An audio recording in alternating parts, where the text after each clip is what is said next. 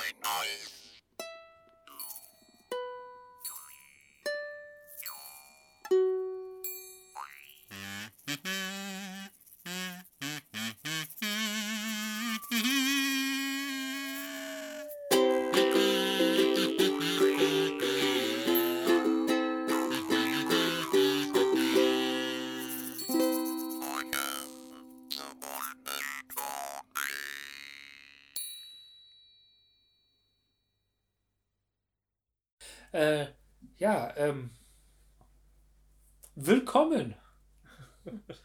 Data Sein Hals. Wir sind heute wieder, ja, in der Blade Runner Besetzung, ne? Ja, Ja, die gleiche Äh, Besetzung. Team, Team, Team Replicant. ja äh, heute auch irgendwie, ne? Ja. Heute haben wir nochmal Blade Runner geschaut, ohne Blade Runner zu schauen. Wir Oder man könnte sagen, wir haben einen Film derselben Tradition geschaut. wir wurden auch repliziert. Ja, ja. Ja. und sind früh gestorben. ja, äh, was haben wir geschaut? Ah, äh, stellen wir hier, komm, jetzt hier äh, Klaus Philipp heute, Mhm. äh, Markus Und der Ture. und der Ture. Hallo. Und geschaut haben wir was? Wir haben Moon gesehen. Stimmt. Von Duncan Jones. Den Sohn von, David Bowie. produziert von, Mm, Stuart das Flanagan und Trudy, Styler. die Frau von Oh, jetzt sind wir. Stink. Stink. Ah, Sting. Stink. Sting. Das Bekannt heißt, äh, aus der- dem der Film. Stich. Der Stich. Dune. Genau. Ich glaube, er hat noch Musik nebenbei gemacht, aber ansonsten kennt, kennt jeder ihn aus Dune. Und wenn wir der, der klassischen Tradition von den äh, Herr der Ringe Roman folgen, in der Neuübersetzung aus Ding wurde Stich, also ist er auch als Tennisspieler bekannt. Ah, es gab eine Übersetzung, wo. wo Ja, Stich- ernsthaft, die aktuelle Übersetzung, da wird aus dem Namen Sting, ist in Deutschland Stich Nee, nee, ich geworden. kenne das nur mit Stich. Nein, das war ursprünglich Michael Sting. Stich. Ach du meine Güte. Oh Gott, jetzt, äh, jetzt ist es aber. Jetzt sind wir aber weit gekommen. Unter einer Minute. Es geht direkt Respekt. wieder los. Ja, also man könnte sagen, wir haben heute eine inoffizielle MTV-Produktion gesehen. Definitiv. Aus Zeiten, als MTV noch gut war. Ich weiß es Und nicht. Kevin Spacey eine Karriere hatte. Ja. er hatte zu Recht eine Karriere und zu Recht hat er keine Karriere mehr, würde ich sagen. Ja, Ja. ja. Aber gut, in diesem Film muss man ihn ja nicht sehen. Ja, Man hört ihn. robotertechnisch. Verfremdet. Ja, ne? Schon Ja, ne? ist auf jeden Fall, Ja. auf jeden Fall was akustisch verfremdet. Ja. Wenn man weiß, dass es Kevin Spacey ist, erkennt man ihn wieder. Sein Privatleben. Sein Privatleben ihn dazu geführt hat, von der Schauspielerei etwas Abstand zu nehmen. nicht berufskompatibel war. Nicht mitarbeiterkompatibel. Ich finde ja, der äh, eigentliche Skandal in der Kevin Spacey-Geschichte ist nicht, dass er, dass er keine Jobs mehr bekommt, sondern dass er so lange mit seinem Ver noch Jobs bekommen hat. War ja ein offenes Geheimnis Ja, anscheinend. Ich enthalte mich dazu mal. Warum? Bist du, äh, bist du konträrer Meinung? Nee, gar nicht. Ähm, ich bin einfach gar kein, noch nie ein großer Kevin Spacey-Fan gewesen. Für mich ist es einfach ein Schauspieler wie tausend andere. Ich finde auch nicht, dass der Mann super sonderlich begabt ist. Und ähm, ich kann da Person und, und, und Schauspieler nicht voneinander trennen und dementsprechend ist der Mann für mich einfach so gestorben. Was weiß ich was, ich müsste mir jetzt auch nicht die Musik von Charlie Manson anhören, weil ähnlich, schlägt in ähnliche Kerbe. Äh, die Musik mag vielleicht toll sein, keine Ahnung, aber Der Typ Meinst unterm Marilyn Manson oder Charles Manson? Charles Manson. Ich, also ich muss sagen, ich bin ja in der Hochzeit filmisch aufgewachsen, in der Kevin Spacey auch äh, selber groß im Sinne von präsent war. Also American Beauty, Ja. K-Pax, Genau. Usual Suspects. Ja. Ja. Das sind alles Filme, die ich gesehen habe, die mich aber jetzt nicht so sonderlich beeindruckt hätten. Mich schon. Und trotzdem kann ich sagen, es gibt ein Leben nach Kevin Spacey. Also wenn man die Diskussion in den Foren so ansieht, hat man das Gefühl, dass die Filmindustrie gerade an Mangel von Kevin Spaceys zusammenbricht. Was ganz Warum? furchtbar ist. Also ich kann mir nicht vorstellen, dass Leute in, in Filme gegangen sind, nur weil Kevin Spacey drin war. Ich meine, es gibt ja so Filme, da geht man rein, wenn man einen bestimmten Schauspieler sehen will. Aber ich kann mich nicht erinnern, jemals bewusst einen Film. Ja, ja. Kevin Costner will ich gucken. Äh, aber ich kann mich nicht erinnern, jemals einen Film geguckt zu haben, nur weil Kevin Spacey drin ist. Also ich habe Filme gesehen mit Kevin Spacey und oh, da ist Kevin Spacey. Aber ich habe jetzt nicht gesagt, oh, da ist Kevin Spacey drin, muss ich mal angucken. Ja, Was? genauso ist für mich auch so, ja, oh, da ist Kevin Spacey, wie ich halt, keine Ahnung, bei anderen äh, Schauspielern sage, oh, da ist Sam Rockwell. Ja, Oh, da ist Sam Rockwell nochmals. ja. Oh, da ist nochmal Song. Warum reden wir eigentlich gerade über diese speziellen Schauspieler? Äh, weil er in diesem Film die Hauptrolle spielt. Genau, Nein, er ich war spielt jetzt- in dem Film die, ja, die ja. präsenteste Hauptrolle, definitiv. Ja. Ähm, Sogar die Hauptrollen. Im Plural. Und Kevin Spacey hat eigentlich nur eine Nebenrolle und trotzdem können wir über den Film nicht reden, ohne dass wir als erstes über den diskutieren. Ne? Ja, ja, ja, ja, traurige Welt. ja, man könnte neu, mit relativ geringem Aufwand neu synchronisieren, aber Das ist so Geschichtsklitterung, weißt du? Der, der, der, der- der ist in diesem Film jetzt drin und es ist auch Teil der Geschichte dieses ja, Films. ich nehme, ich, Ja, deswegen sage ich ja, ich ja. nehme es ich nehm's hin. Ich Ja. kann, ich, ich, die Filme, in denen er vorkommt, tue ich jetzt nicht meiden, nur halt, ich werde ihn, es ist für mich halt einfach nur irgendein x-beliebiger Schauspieler. Und vielleicht ist das gerade so meine Einstellung dem gegenüber. Ich strafe ihn mit Ignoranz. Ich glaube, er kriegt es nicht mit. Ja, oh. Ich, warum, warum? Ich krieg täglich Anrufe von ihm. Also ich persönlich glaube, es ist äh, ja gut über die Qualität des Schauspiels und über seine Bedeutung kann man diskutieren. Aber ich fürchte, am Ende hat sich herausgestellt, dass er ein größeres Arschloch ist, als dass er ein Schauspieler ist. Ja, Ja. Und damit können Ja. wir die Sache jetzt, glaube ich, auch einfach Ja. genau. Kommen wir zurück zum Mond. Wir fangen jetzt erst damit an. Ja, Ja. Also was haben wir heute gesehen? Ich kann, äh, wir haben ein Kammerspiel gesehen.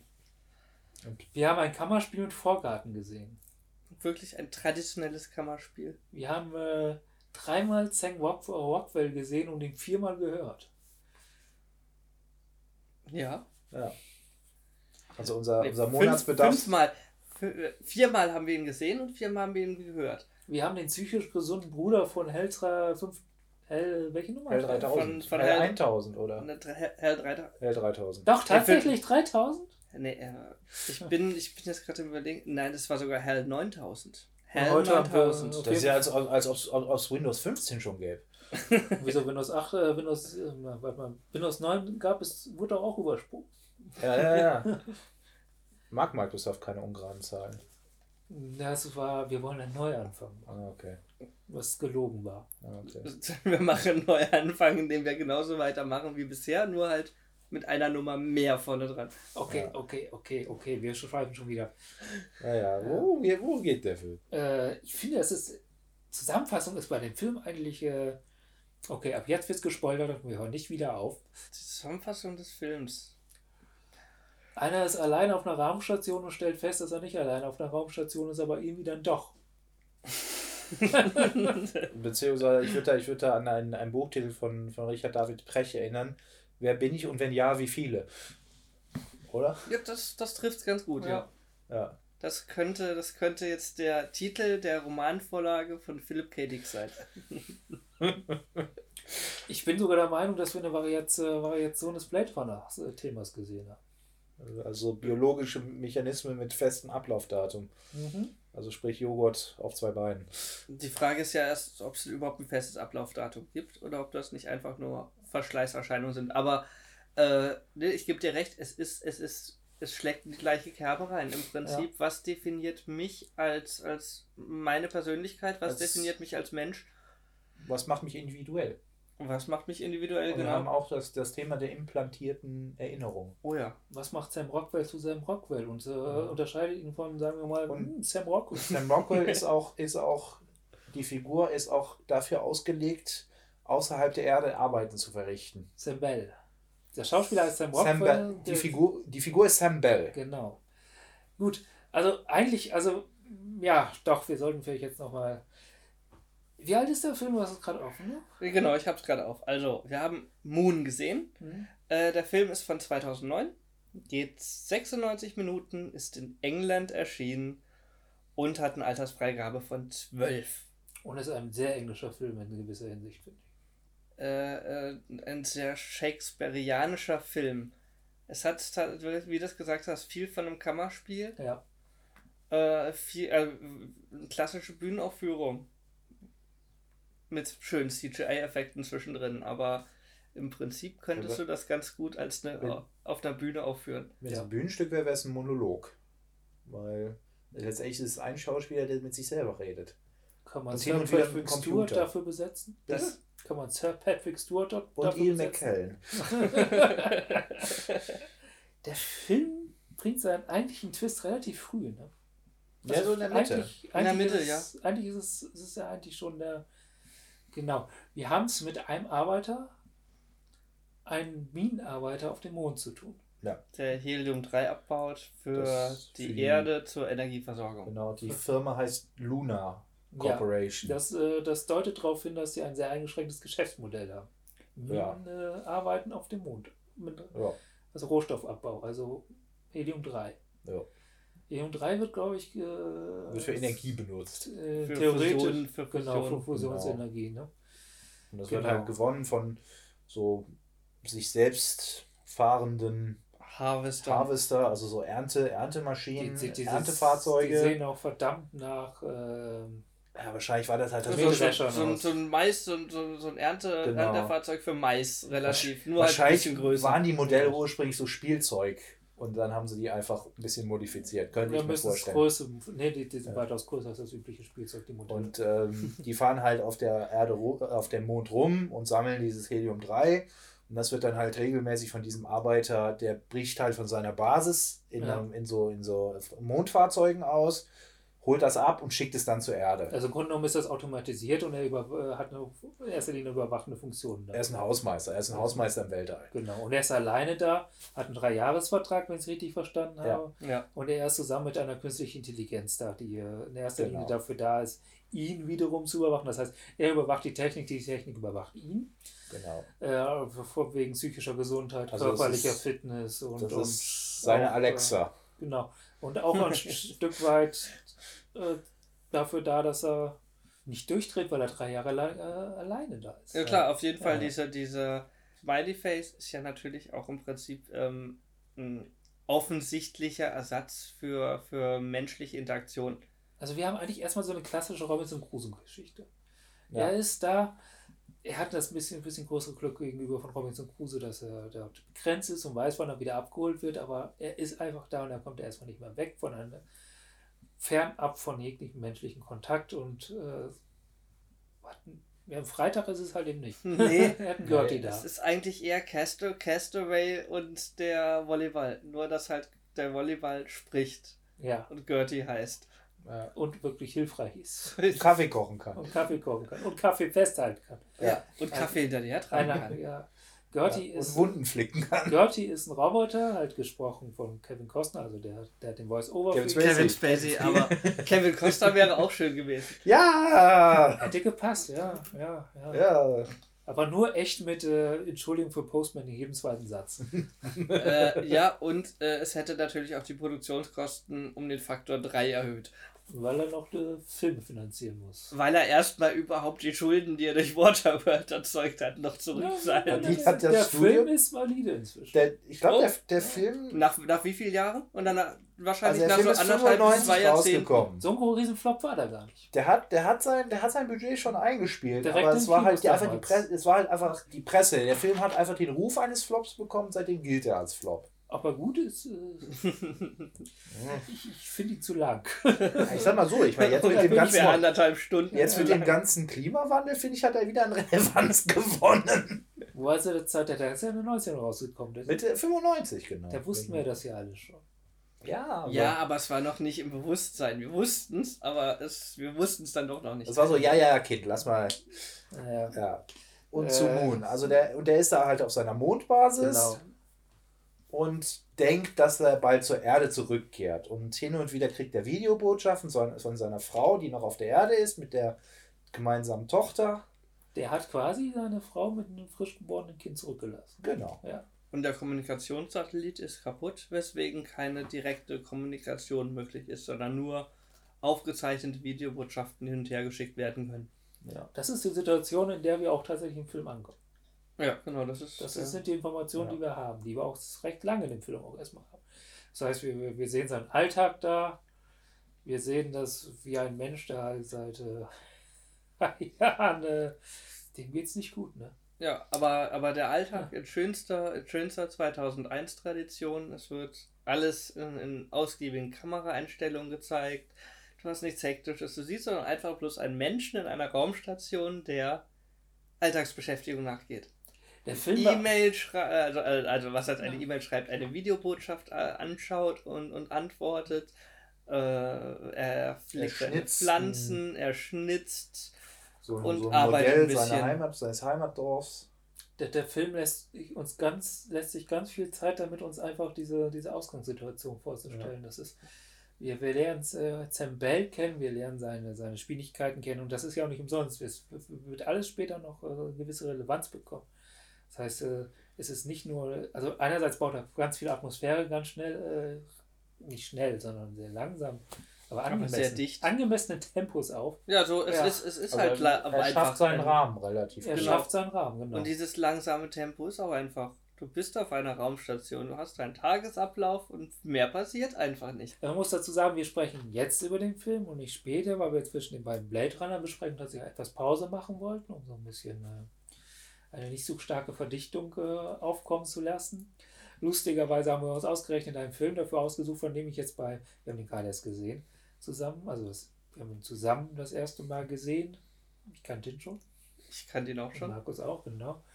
Aber ich habe jetzt halt gedacht, in dem Kontext, wäre dieser Stoff, dieses Drehbuch, halt nicht in England unterwegs gewesen, sondern äh, in Amerika und äh, vielleicht 10, 15, 20 Jahre früher, hätte sich da ein gewisser Ridley Scott vielleicht doch diesen Stoff gegriffen und es wäre auch nicht weiter aufgefallen. Ich glaube aber Wesen- erst 20 bis 30 bis 40 Jahre früher hätte sich ein Ridley Scott dieses Stoffes aufgegriffen. Moment, einfach- der, der Marsianer ist da nicht auch von Ridley Scott umgesetzt worden? Äh, nee, Marciane ist, glaube ich, Steven Sonderberg. Ah, okay. Ich, Glaube äh, ich. Alle Nee, ich, mein, ich, meinte, Gewehr. ich, meine, ich meinte, es war tatsächlich Ridley Scott, Ja. aber der Marsianer hat wiederum ähm, hat mehr Action. Ja, Die trifft es nicht ganz. Ich finde, der Film Moon ist viel, viel näher an dem alten Ridley Scott. Ne? Habe ich aber ja auch also oder überlegt. genau also ja. an den an den an den an den Be an den Anfangssequenzen aus Alien ja. also Alien 1 äh, viel viel näher dran einfach wegen dieser Monotonie dieser dieser Darstellung der Raumstation so wen hatten wir denn Ridley Scott Ridley Scott. Mhm. Ich finde das, find hat das schön, weil, weil, weil, weil Ridley Film? Oder hat er Solaris gemacht? So, oh Gott, das das, ist ja ewig schon her. Also selbst die Neuverfilmung ist ja alt. Aber ja, Marsianer finde ich gerade super, weil das ist ja ein sehr ähnlicher Stoff, tatsächlich. Und es, du hast recht, wie, die, wie Ridley Scott den heute umgesetzt hat, ist er wesentlich weniger intensiv, wesentlich weniger Action also also, er, actionlastiger, Action- schneller. Das ist, das ist weit weg von dem, was, was er in den 70er und 80er gemacht hat, von, von der Stimmung, von der. Von, von, und, äh, und, und Moon nimmt Genau. wirklich diese, diese Sehgewohnheiten aus den 70ern, 60ern, 70ern sogar eher auf. ja, ganz stark sogar. Also, Also, Also auch, auch nicht nur im Zitieren, was er auch ganz stark macht, worauf wir, glaube ich, auch noch kommen, sondern sondern auch in der, in der Geschwindigkeit der Bildsprache. In der Art zu beleuchten. es gibt keine Action in dem Film, eigentlich. na, es gibt Doch. Schwerunfall. Den, und, und, und es gibt sogar einen, einen Kampf mit einem Messer. Ja, Ja, gut, aber im Vergleich zu anderen. Ja, also im Vergleich Ja, zur aktuellen Produktion natürlich. ja. Das- Der, der langsame Film ist ja auch nicht jetzt nicht die Ausnahme, die gibt es ja noch und er ist sogar noch ziemlich üblich, aber es ist, glaube ich, einfach so, dieses, dieses Actiongewitter, es fällt mehr auf. Es ist, das ist das, was, was, was, äh, wir haben es ja tatsächlich mit einem relativ kleinbudgetigen Film von 5 Millionen zu tun, der, glaube ich, auch jetzt nur 9 Millionen eingespielt hat. Ich hatte vorhin 10 gelesen, Ja, aber, aber roundabout. 10, 10, 10 in Ki während, äh, äh, im Box Office, also Ja. an der Kinokasse. Was an sich ja schon mal gar nicht mal schlecht ist. Vor allem, man muss, man muss bedenken, dass dieser Film bei den Produktionskosten ist ja oft das Marketingkosten noch nicht eingepreist. Du Und- rechnest nochmal die Hälfte obendrauf. Ja. Genau. Aber das heißt, dass die natürlich auch wesentlich weniger sind als jetzt, sagen wir mal, bei dem letzten eine Milliarden Dollar Marvel-Film, wo wir tatsächlich auch nochmal 10, 12 Millionen, 12, 20, was weiß ich noch, Marketingkosten raufhauen können. Und ich glaube, Moon hat in der Zweiverwertung doch ganz schön. Ich denke mal, die werden mit, mit Netflix einen ganz guten Deal gemacht haben. Äh, sie haben ja auch Preise abgesahnt, also die Preise, die Moon abgesahnt hat, können sich sehen lassen. Es ist ein Hugo Award. Ja. Einmal ein, ein BAFTA für, für Best Presentation und Mhm. einmal ein BIFTA, das ist British irgendwas Film. Gar nicht so klein. Also auf jeden Fall auch ein Also großer, groß, Kontext. britischer Kontext, ein, ein großer. Und ich meine, ein Hugo Award ist halt äh, in, zumindest im Science-Fiction-Bereich in der Szene dann doch Ja. schon einiges wert. Ich, ja, ich, der Film ist insgesamt erst wahrgenommen worden. Es ist ja auch verdient. Also es ist ja nicht nur so, dieser Film arbeitet sich halt nicht nur, also was wir gesagt haben, am Alten ab. Der, der, die, also die, ich musste, das ist vielleicht ein bisschen doof, aber der hat halt auch diese, diese, diese, diese, naja, unscharfen, ich weiß nicht, wie man das nennt, denn, ah, cool. Der, also es ist so bestimmte Art und Weise, wie wenn man sich Vaseline auf die Linse schmiert. Ach ja. ja, ja. Äh, Weichzeichner. Weich- ja, er hat diese Weichzeichner mit leichten, Blur. mit leichten äh, Überbelichtungen verbunden. Mhm. Das war ja in den Ähm, 70er und 80ern hat man das ja ganz, ganz klar Lens. Lensflare ist es ja nicht. Nee, Lensflare ist das, was, was heute Was gemacht Abrams macht. Ja. Äh, Ja, aber ich Ja. weiß, was du meinst. Diese, Ja. diese, man denkt nicht, dass es eine moderne Filmaufnahme ist. Man könnte es wirklich in, in, in einen Kontext setzen, dass es irgendwo aus den 70ern stammt. Eben ich, nicht. Ich hätte eher 80er gesagt. Eben nicht. Der, der, der, der, der, der, der bearbeitet sich halt an diesem ab und, und, und baut das ein, aber trotzdem finde ich, dass er unglaublich modern wird. Also modern in, nicht nur in technischer Hinsicht und man sieht halt auch, dass, die, dass, dass, dass, dass die moderne Kameratechniken und so eingesetzt haben, sondern auch die Erzählweise und, und die Effekte halt auch nicht unbedingt die besten. Es, Ja. es ist schon ein Kind seiner Zeit, dieser Film. Er ist, er ist nicht nur, einer, äh, nicht nur rückwärts Hatte hatten denn die Nullerjahre sowas wie ein typisches Kino? Ja, äh, bestimmt. Aber Ja, aber, aber bei lang bei, bei ruhig erzählten Science-Fiction-Filmen eben nicht. Das ist ja das Problem. Er, er sticht so aus der Masse komplett hervor. Ich glaube, ich glaub, der, der, ich, will dir widersprechen, aber ich kann es Also nicht, es weil gibt, es nicht es, festmachen du hattest, das das wollte ich dir gerade vorhin schon sagen. Es, Ja. gibt, es gibt natürlich selbstverständlich Ja. noch ruhige Filme, aber nicht mehr in der Science-Fiction. Ich kenne so gut wie keinen noch ruhigen Film in der Science-Fiction. The King's Speech ist ein toller Film, ruhig, toll anzusehen, aber leider keine Science-Fiction. Ähm, alles, was irgendwie in, in den letzten Jahren in diesen Bereich Science-Fiction reingeschlägt, ist immer irgendwo Action geladen. Und ich will dir widersprechen. Ich habe da ein Bauchgefühl, was sagt, es stimmt nicht ganz, aber ich kann Schreibt mir bitte, wenn ich mich irre. Ich schaue mir die Filme liebend gerne an, aber irgendwie. Ich will Solaris reinschmeißen, aber Solaris ist Nee. ja auch schon noch Nee, älter. Also wenn äh, erstmal und, und wenn du das Und- tatsächlich mit dem Buch vergleichst, ist der Film mit George Clooney ein, ein actiongeladenes Feuerwerk. Also Entschuldigung, ähm, das Buch ist aber ein tiefenentspanntes, actiongeladenes Feuer. ja, aber das Buch ist noch mal tiefenentspannter. Das, Ach, das Buch basiert auf dem Buch. Stanislav Lem. Ja, ja ich, ich weiß, dass es schon eine wesentlich ältere russische Verfilmung ist. Nee, Ja, Stanislav es Lem gab- hat, ist, hat, das Buch, Verfilmung hat das von- Buch von geschrieben. Solaris. 79, glaube ich auch. Oh mein Gott. Und, Und mir fällt spontan auch ein Film ein, der mit dem hier mit Moon sehr ähnlich ist, nämlich Silent Runnings mit Bruce Dern aus, ich glaube, auch so Mitte 70er. Und letztendlich ist das auch ein Typ alleinsam, am, gem- alleine auf einem Raumschiff. Zusammen mit Pflanzen und so. Ah, ach ja, natürlich, klar. Ähm, ähm, hier mit den beiden Robotern. Äh, welchen Titel hat er auf Deutsch nochmal? Ähm, verlassen es. Weltraum oder irgendwie sowas. Der, der, der, der, englische, der, der englische Titel ist Silent Runnings. Ja, aber es ist auch wieder 70er. Es ist. Ich, Ja, aber der Film lautlos im Weltraum. Ja, Genau. ich weiß, dass Film es diese. hat auch sehr viel von den Ich 70ern. finde das gerade. Ja, komm, wir verschieben es jetzt echt auf die Zuschauer, weil ich weiß, dass es diese Filme in den Nullern gab und die fallen mir gar nicht ein. Vielleicht will ich mir auch gerade was einbilden. Wir schieben das einfach Beweis auf mir die- bitte das Gegenteil. Genau. Bitte, bitte, bitte. Naja, wie, wie geht es in dem Film weiter? Also wir haben diesen, wir haben die Mondarbeiter, nenne ich das mal. Der denkt, der- dass er bald zur Erde zurückfliegt. Ja, wird dem ja auch ständig gesagt. Der hat Ja. seine drei Jahre durch, der hat sich ganz viele Smiles auf, Ja. die, auf die Toilettenwand gemalt. Also er die erzählt quasi noch zwei Wochen und dann Genau. Äh, wie, wie ein Gefangener, klassisch eigentlich, ne? Ja. Zählt Ja. Äh, Abzählstriche in Form von Smileys. und dann passiert was. Dann passiert was. Dann passiert das Unvorgesehene, was äh, immer passiert in sowas. Hat einen Unfall. Er hat einen Unfall. Sonst, sonst wäre ja auch, sonst wird sich der Film ja nicht gelohnt. Nichts Unvorgesehenes passieren wird. Also er leidet mit einem dieser Mondfahrzeuge, er leidet er einen Unfall zusammen mit einem dieser Erntefahrzeuge und dann wacht er in der Krankenstation auf. Ja. Beziehungsweise ist das, was, was uns der Schnitt erstmal äh, vorgabt. Das, was wir sehen Ja, als nächstes, genau. ist, er wacht in der Krankenstation auf. Und ja. es ist klar, er ist es er, es ist ja ganz offensichtlich. ja. Ja, Sam Rockwell oder Ja. Sam Bell. Und wenn man ihn fragen würde, er zu. Ja. Er hat dieselben Erinnerungen, weiß, dass er eine Frau auf der Erde Auch hat. Gertie würde zustimmen. Es gibt einen ursprünglichen Sam, den haben sie. Der wahrscheinlich auf der Erde wohnt. Wir wissen, dass er auf der Erde wohnt. Es gibt einen ursprünglichen Sam, der, der, der immer der geklont wurde und dessen Klone immer wieder glauben, sie kommen bald nach Hause. Ja. Das heißt, wir haben es eine Firma, die macht es sich einfach, statt immer wieder neue Arbeiter anzulernen, haben sie einmal einen Arbeiter angelernt, seine Erinnerungen genommen, seine körperlichen Eigenschaften genommen, weil sie wissen, der funktioniert und sie ein Stapel Klone erzeugt genau. Ja. und die eingelagert. Ja. Und die werden halt alle wieder rausgeholt, wenn der eine, wenn der eine nicht mehr tut. Da wären wir wieder bei dem Thema, äh, ist das Sklaverei? Eigentlich ja. Eigentlich ja, ne? Ja.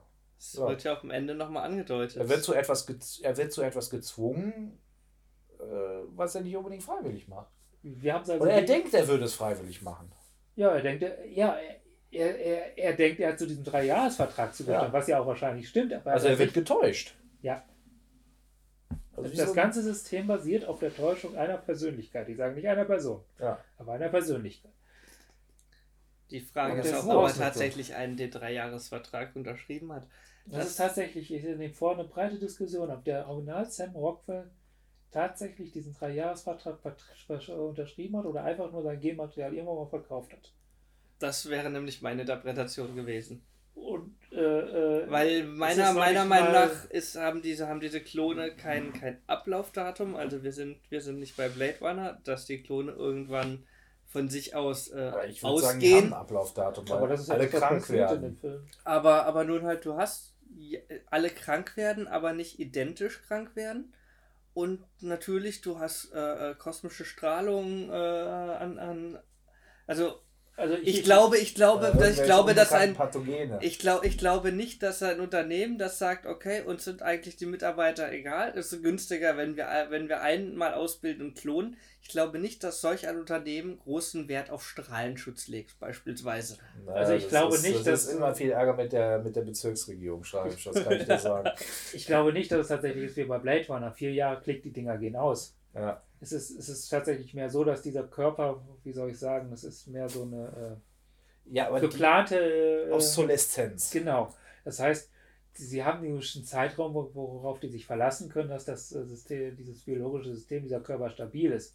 Und ab dann ist es sehr wahrscheinlich, dass er kaputt geht Ja. und abbaut. Weil wir sehen ja in, in, in Videoaufzeichnungen, sehen wir ja die Vorgängerklone von, von ach, wie, sollen wir wie sollen wir nennen? Sam, äh, Sam Bell 1, Sam Bell 2, Ja. Ja. ähm, von Sam Bell 1, also minus 1, minus 2, minus 3, minus 4, äh, sehen wir ja, wie die alle krank sind, wie sich die dann alle in diese angebliche äh, äh, kryonische Kapsel legen und ähm, dann entsorgt werden.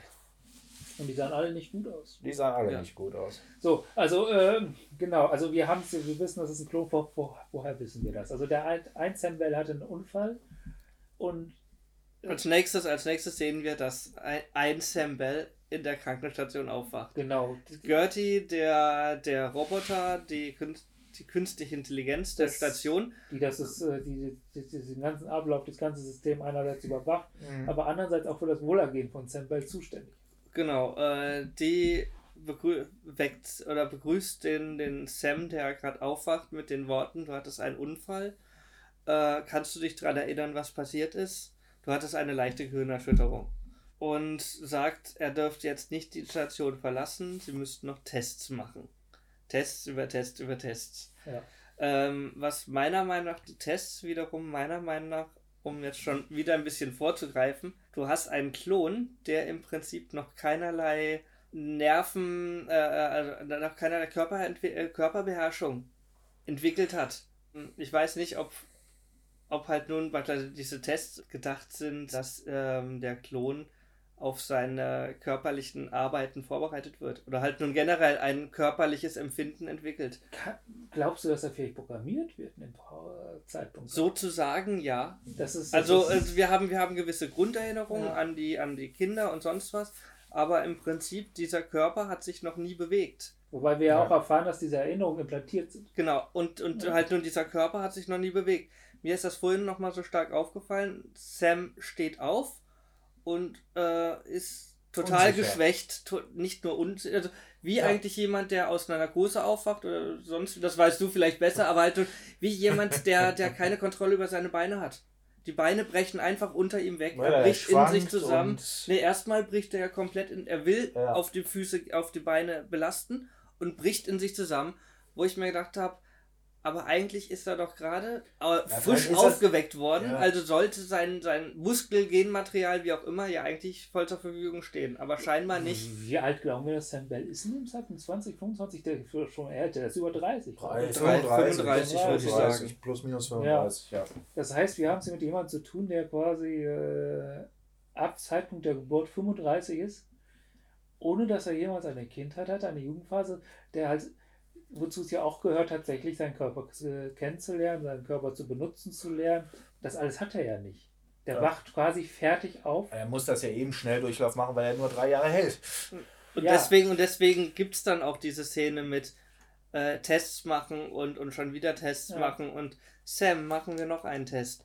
Ähm, und das sind ja auch verschiedenste Sachen. Also ich fand da ganz interessant, einmal, okay, so ein Memory-Test, aber dann hast du auch gesehen, dass er einen Würfel hat, wo irgendwelche Kugeln drin sind, die du wahrscheinlich durch ein Labyrinth durchleiten musst. Also räumliches Denken verstehen, ähm, dann das Ganze auch umsetzen Mhm. äh, in Realität. Also ich glaube, das ist eine, das soll eine Art Programmierung darstellen. Interessant, habe ich so nicht gesehen, aber das, das, äh, das würde einem späteren Dialog in dem Film noch eine ganz andere Brisanz geben. Welchen meinst du? Äh, ganz am Schluss des Films, äh, wo einer der Klone sich von Gertie verabschiedet und ein neuer Klon zurückbleibt, meinte Herr Gertie, äh, ich weiß es nicht mehr genau, wie der Dialog lief, aber äh, folgte die Antwort von Gertie, ja, der neue Sam und ich werden gemäß unserer Programmierung perfekt zusammenarbeiten. Und der anwesende Klon antwortet nur darauf, Gertie, wir werden nicht programmiert. Wir sind Menschen. Mhm. Ja, Und, das, äh, das habe ich auch so verstanden, dass ja. das wie so eine, so eine Anspielung nochmal ist. Aber schlussendlich, er wurde programmiert. Ja. Eingepflanzte Erinnerung. Ähm, da sind wir dann er wieder an dem ja- Thema, ab wann, ab wann empfindest du dich selbst als Mensch und ab wann Ja. bist Hat du ja ein- auch theoretisch das ganze Wissen, wie man so eine Station äh, betreibt. Wir, wir, wir können ja eigentlich die ganzen Diskussionen, die wir zu Blade Runner haben, tatsächlich zu diesem Film ein Stück weit wiederholen.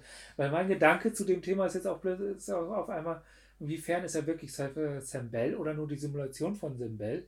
Und ja, da kommt dann wieder, äh, aber ist eine äh, Simulation von Sam Bell, die weit genug geht, nicht auch berechtigt, äh, von sich zu glauben, sie wäre Sam Bell? seit dem originalen Sam Bell, also seit, seit oder sag ich mal, seit Sam Bell auf dem Mond Nummer 1, schon die fünfte Generation. jetzt. Das heißt, wir haben ein Alter von Altersunterschied von 15 Jahren. Die So Tochter, als- ja. das, das, die Tochter ist 15 Jahre, äh, die Frau ist gestorben, von daher gibt sich auch die Problematik nicht mehr. Dieser Sam Bell lebt auch in einer künstlichen Vergangenheit dadurch. Ne?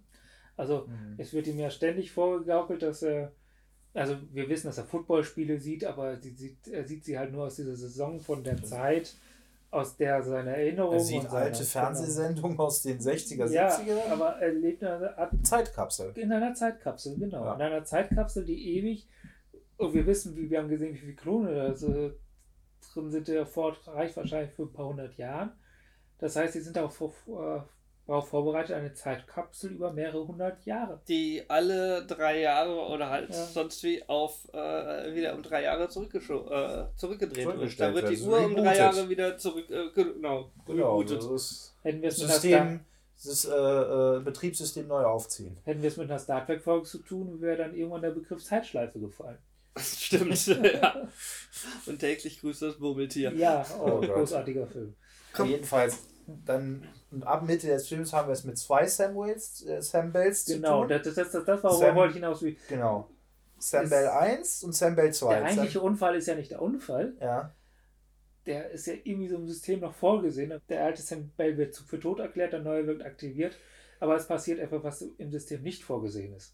rettet Sam Bell. Rettet Sam Bell, Sam Bell trifft auf Sam Bell, ein Klon trifft auf den anderen und müssen damit jetzt zu Rande kommen. Und das ist, ist, ist ja das, was eigentlich jetzt. Äh, es ist, ja nicht nur der große Twist des Films, danach kommt kein großer Twist mehr. Danach wird halt recht straight durcherzählt, sondern eigentlich auch der ganze Ja, der ganze Konflikt des Films. Also, es ist ein einziger Selbstkonflikt. Sam Ja, Bell trifft auf Sam Bell, muss mit Sam Bell zurechtkommen. Ja. Und äh, akzepti akzeptieren, dass er ein Klon ist. Was Ja. ich interessant fand, war, dass der jüngere Sam Bell schneller damit klarkommt, ein Klon zu sein als der ältere. Der andere hat ja drei Jahre geschuftet mit dem Glauben, ich kehre zur Erde zurück, ich sehe meine Familie wieder. Das hat er ja gar nicht. Der ist, ich weiß nicht, wie, viel, wie lange der mit dieser Illusion lebt, aber Ja, das ist für den jungen Bell ist auch alles noch neu. Ja. Also, wenn Sie es richtig verstanden haben, glauben die Klons, wenn sie aktiviert sind, dass sie seit einer Woche da sind. Was einige Fragen aufwirft, auf die wir später noch zurückkommen. Das heißt, Das heißt, äh, er ist eh noch vollkommen neuen Situationen drin. Er ist, er ist, äh, bei dem ist noch nichts wirklich eingespielt. Er ist noch eine Lern- und Entdeckungsphase. Für den anderen ist alles klar. Und man könnte sagen, wir haben es hier mit einem klassen Generationskonflikt zu tun. Der andere hat die Welt verstanden, er hat sie bereits entdeckt, er hat sie für sich sortiert und äh, ist kurz davor abzutreten. Er weiß nicht, wie radikal der Abtritt ist, aber er verlässt diese Welt, in der er jetzt seit Ja. drei Jahren gelebt hat. Für den anderen, er ist gerade reingekommen. Er fängt gerade an, sie zu entdecken, zu, zu verstehen und dann passiert etwas, was nicht vorgesehen ist, was absolut nicht vorgesehen ist. Aber er lebt halt noch in einem Zustand, wo andauernd Sachen passieren, die nicht vorgesehen sind. Für den anderen ist alles klar. mh. Das Und dann gut. haut es halt noch viel mehr rein, wenn was etwas nicht vorgesehen ist. Ja, Man könnte sagen, es ist äh, in Anbetracht ihrer Lebensspanne, stimmt das ja auch. Der andere ist das noch äh, ganz jung und neu und der andere ist kurz äh, ist der alte Sack. der Boomer. Der Boomer.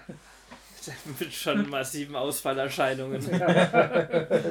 die er dann auch tatsächlich entwickelt. Sam Bell 1 wird dann schwer krank, also man merkt, dass, äh, dass, dass, dass äh, er auf seine Obsoleszenz hinaus steuert. ähm, dann kriegen wir noch mit, dass ein, äh, äh, dass ein Rettungsteam geschickt wird, um diesen Harvester zu bergen, weil natürlich wollen die da oben, die Machthaber, die Kontrolleure, wie auch immer, ähm, vermeiden, dass natürlich Sam Bell, Sam Bell aus diesem gestrandeten, äh, kollidierten Fahrzeug an dem Harvester äh, gerettet wird. gerettet wird. Dass natürlich der neue Sam Bell sich darüber äh, hinweggesetzt hat, das wurde gar nicht kommuniziert auf die Erde. Weil, das, das finde ich auch einen ganz lustigen Zug, weil im Prinzip diese, diese KI erstmal in, Gertie. Die KI, Gertie, die KI, erstmal nicht an einer Art Netz oder, oder sonst wie hängt, sondern tatsächlich eine eigenständige Entität ist. Also es ist, sie, sie ist nicht irgendwie elektronisch, auf elektronischen Weise äh, ähm, mit der Erde oder sonst wie mit den Kommandanten, Befehlshabern verbunden, sondern nimmt auch tatsächlich über Videokonferenzen Kontakt auf. Also bedeutet auch, ihr kann auch von außen keine neue Programmierung eingegeben werden. Ja, es ist, Gertie ist interessant. Mhm. Einerseits wird gesagt, er kriegt alles mit, was auf dieser Station passiert. Äh, Inklusive zum Beispiel äh, gibt es eine Szene, wo der Verdacht ist, dass ein Mikroasteroid eingeschlagen ist und er kann direkt, ohne nachzudenken, sagen, nee, wir haben kein Loch in der Hölle. Das Stimmt. heißt, er ist voll vernetzt mit dieser Station. Er kann, er kann entscheiden, ob Sam Bell die Station verlassen darf oder nicht Genau. auf, die, bis auf die Oberfläche. Ja. Aber er ist halt nicht vernetzt mit der Außenwelt. Ja. Er sagt das sogar. Ich weiß alles, was auf dieser Station passiert, aber darüber hinaus weiß ich nichts. Das beschreibt, glaube ich, auch seine ganze Doppel-Natur. Dass er einerseits doch irgendwie äh, individuelle Persönlichkeit ist, die fast menschlich handelt, was sie super hinbekommen haben. Es sieht halt aus wie eine Maschine, es, es agiert wie eine Maschine innerhalb dieses Raums. Er, er, kann's ja, er kann ja seine Gefühle ausdrücken. Er hat halt so einen Bildschirm Nice. mit Emojis drauf. Ja, und es funktioniert super. Ja. Man braucht einen Menschen echt nicht viel vorschmeißen, damit er einen Menschen.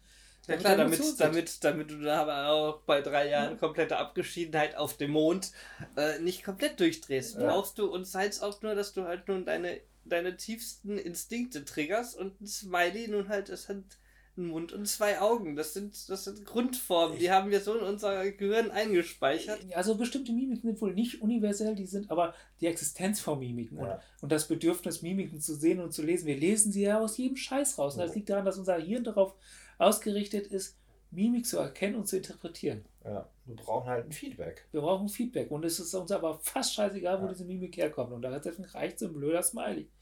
Und Der was- super ist. Was Ja. ich noch anmerken will, ich, ich glaube, über weite Teile des Filmes weiß man nicht, wie man, wie man Gertie einschätzen soll. Ist er eine böse KI, so wie, wie Hell? Oder ist er, ist er, ist er, ist, er gut? Das, das meinte ich mit, der reproduziert nicht nur einfach das Alte wieder, Ja. sondern er, er fügt dem Neuen hinzu und kommentiert es auch und spielt halt auch mit Seh-Erwartung. Also, weil, weil, wir, weil ich glaube, so, so als so klassische Science-Fiction-Fans, also so klassische. Hätten natürlich den bösen Rob, die Genau. böse KI erwartet. Wie- wie- wir kennen Hell. ja, ich hätte. Wir ich, kennen ich tausend Varianten, Varianten von Hell und wir erwarten einen neuen Hell. Der, der ist optisch auch drauf ausgelegt. Der hat das dieses, Dieses eine Auge, genau, genau. dieses eine Auge. Der hat, der mit hat sogar, Stimme, mit sogar diese ähnlichen, Stimme. ähnlichen nicht, ich sag mal nicht Farbverläufen, sondern äh, äh, doch, doch einem ähnlichen Farbverlauf im Auge. ja, Bei Hell 9000 hast du auch dieses, äh, äh, diesen strahlend roten Kern, der nach außen äh, ausblasst. Bei ihm ist es ein blauer Kern, der nach außen ausblasst. er hat auch diese.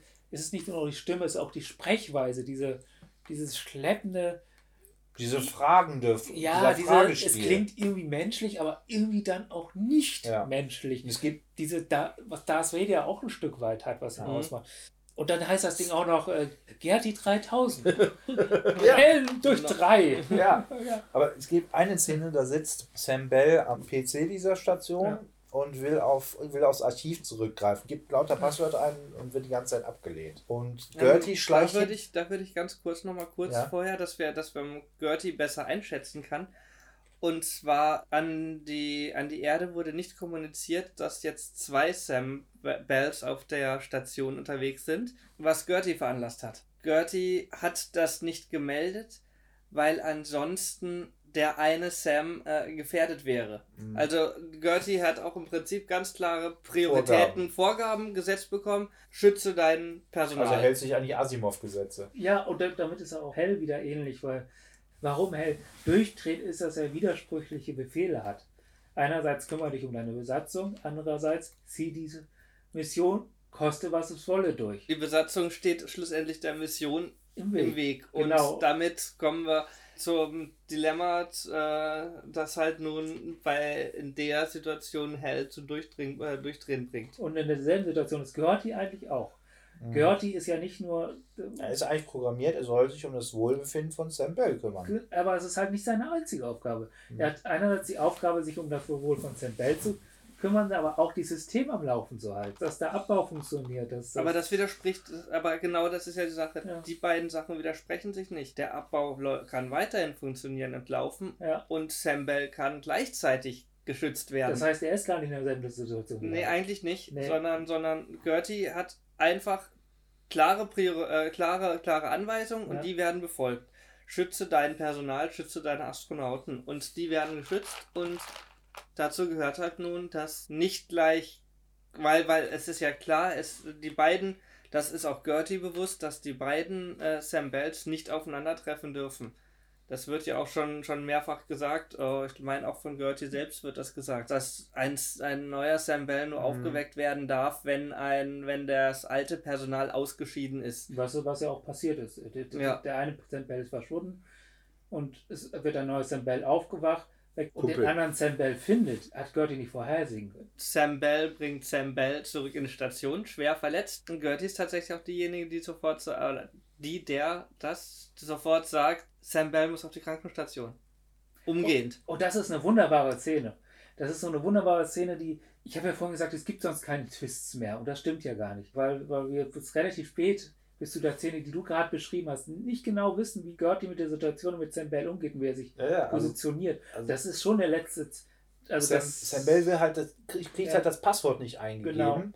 Und dann sieht man, wie Gertie halt von hinten der Roboterarm von, von, von Gertie kommt. Und und das ich, ist ich halt- wusste nicht, wird, wird, Genau. was macht der? Ist er? Wird er ihn jetzt irgendwie damit äh, angreifen oder so? Und dann. Weil, weil da jemand offensichtlich versucht, das Ja, Passwort und- zu hacken und ja. es ständig neu eingibt und, dort und dann, ja, und dann kommt, neu halt, und dann kommt halt dieser Roboterarm und ich sag mir, hm, wird er ihn ist jetzt auch von angreifen hinten oder so so? angeschlichen, Ja. unbemerkt von hinten. Ja, das ist so, ein- so, ein, so ein kleiner. Und dann geht dieser Arm an die Tastatur und tippt das Passwort ein. Ab diesem Zeitpunkt wusste ich, okay, Gertie ist, ist Ja. gut. Und bis zu diesem Punkt spielt dieser Film halt mit unserer hellen 9000 Erwartungshaltung. Ja. ja. Ja. Äh, Und das, das macht er auch, das macht er wunderbar halt auch so. Genau die Szene, wo er mit Sam Bell ankommt, äh, wo Sam Bell mit Sam Bell ankommt, fragt Sam Bell, und zwar der stehen kann, sprechen kann vorbei, der nicht gerettet werden muss, fragt er zwei, zwei Fragen. Wer ist das? Und, und äh, überhaupt. Und der Roboter antwortet auf eine Art und Weise, die doppeldeutig ist. Er sagt nämlich, Sam Bell, bringe ihn auf die Krankenstation. Und das kann einerseits funktionieren als Antwort auf die Frage, wer ist das? Sam Bell, bring ihn auf die Krankenstation. Oder als Ansprache. Hey, Sam Bell, bring diesen Menschen, wo ich, wo, wo ich dir jetzt nicht sage, wer das Wobei, ist, auf die Er Krankenstation. redet ihn ja die meiste Zeit mit Sam an. Ja, aber ja, natürlich, aber trotz ist Aber es ja halt auch auf die Frage, ein Ja. Computer würde natürlich auf die Frage, wer bin ich, auch deinen kompletten Namen geben, nicht Mhm. nur deinen Rufnamen. Ja, aber es ist trotzdem, es ist so ein bisschen, es ist, bleibt halt so. Also so nee, ich, ich gebe dir, So, geb dir total ja. recht, das ist ein super netter, super nettes Detail, Ja. das, das definitiv auch wirklich genau so beabsichtigt ist. ähm, mit dieser zwei, mit dieser zweideutigen Anrede oder mit halt dieser, dieser Doppelbedeutung des Namens, der Namensnennung. Und, und das ist etwas, was, was der Film recht häufig macht. Zum Beispiel baut er auch das Gefühl auf, dass das äh, Gertie grundsätzlich halt für die Firma arbeitet, was er auch tut. Er, ist ja, er gehört der Firma, er ist von ihm programmiert und es gibt eine Situation, da lügt er. Der liegt ja ganz offensichtlich, also wo, wo er ein Live-Feed zu der Firma hat, von der er selbst behauptet, dieser Live-Feed funktioniert nicht. Und angesprochen darauf meint er, nee, nee, das war eine Aufzeichnung. Also Gertie ist nicht grundehrlich. Das kann Ja. man nicht behaupten. Aber trotzdem lügt er nicht, wenn man zu bestimmten Themen, wo er merkt, dass es hier geht um das Wohlergehen von Sample, sagt er die Wahrheit. Das heißt, es ist, äh, er lügt, weil die Firma sagt, in diesen Situationen musst du lügen. Aber ab dem Punkt, wo es halt um diese Grundaufgabe äh, geht, kümmere dich um diesen Menschen, Ja. lügt er nicht mehr und fängt an zu helfen und sagt die Wahrheit. Also es gibt eine Szene, wo er direkt gefragt wird, sag mal, bin ich ein Klon? Und er sagt, jo, du bist ein Klon. Und das ganze System hier funktioniert so und so und so. Ja, genau, das ist tatsächlich sogar aufklärend. Ja, es ist, ich habe mir als Notiz tatsächlich hier gemacht, ist es, äh, ist der ein Anti-Hell und eigentlich ist er das. Und es wird auch schon angedeutet durch die, was, Hell ist stationär, Hell ist, ist, ist eigentlich anonym, es ist wirklich nur so ein rotes Auge. Türknopf. Genau. Türklingel, ja. Ja, Gertie ist nicht anonym. Gertie ist, ist, ist, ist ein autonomes Objekt, das innerhalb dieser Station agiert wie ein Individuum. Die stark, stark ja. an, genau. Gertie erinnert stark an die Roboter aus Planlos, ähm, äh, Lautlos im Weltall. Ich finde, er hat auch. Also, also Running Silent. Ja. Die sind ja auch sehr ikonisch, gerade äh, aufgrund ihrer äh, Vermenschlichung, obwohl sie eigentlich absolut nicht menschlich sind. Genau so funktioniert Das- Gertie auch. Er, genau. will, er ist nicht menschlich. Es ist eindeutig nicht menschlich. Er ist, äh, seine Grundform ist die eines Kastens, der vom Von der Decke unförmigen. Kästen. Ja, das heißt, er hat auch keine menschliche Form, keine menschliche Proportion. Hell wirkt nie freundlich. Gertie wirkt von Anfang an freundlich. Hell, Hell wirkt immer eher wie Gott. So von oben, von oben alles kontrollierend. Ja, beziehungsweise Hell wirkt so, so gewollt freundlich, so, so, so Oh, als ich hätte man ihm ich Hilf. werde Ja. mich so freuen auf 2001. Wir, euch ist schon klar, dass wir dann stundenlang über Hell diskutieren müssen, können, Wer- sollen. Wer ist Das das? Schicksal will Ich finde so. find auch, wir sollten 2010 besprechen. Ja, auf jeden Fall. Ja. ja, ja, Hell kannst du ewig reden. Genau, Dafür, also, es- also Gertie ist definitiv der Anti-Hell. Äh, in, in jeglicher Beziehung. Sogar in der Farbe seines Auges. ja. Welches äh, den warm-kalt-Kontrast, äh, hell ist warm, heiß, rot. Und trotzdem, und trotzdem Gertie haben sie so viele. Gemeinsamkeiten. Ich hätte Ja. gern beide zu Hause. Ich nicht. Doch, ich hätte auch gern Hell zu Hause. Ich Wie so zwei Haustiere, die sich nicht mögen. Weißt du, äh, hast du eine Ahnung, wie viel Platz gehört die weg? das ist ein riesen Dingsbums. Du hast auch schon eine, du hast auch schon eine Alexa, reicht dir das Ja. Nee, nicht? ich möchte, möchte bitte, dass, dass meine Alexa mir den Kaffee hinterher bringt.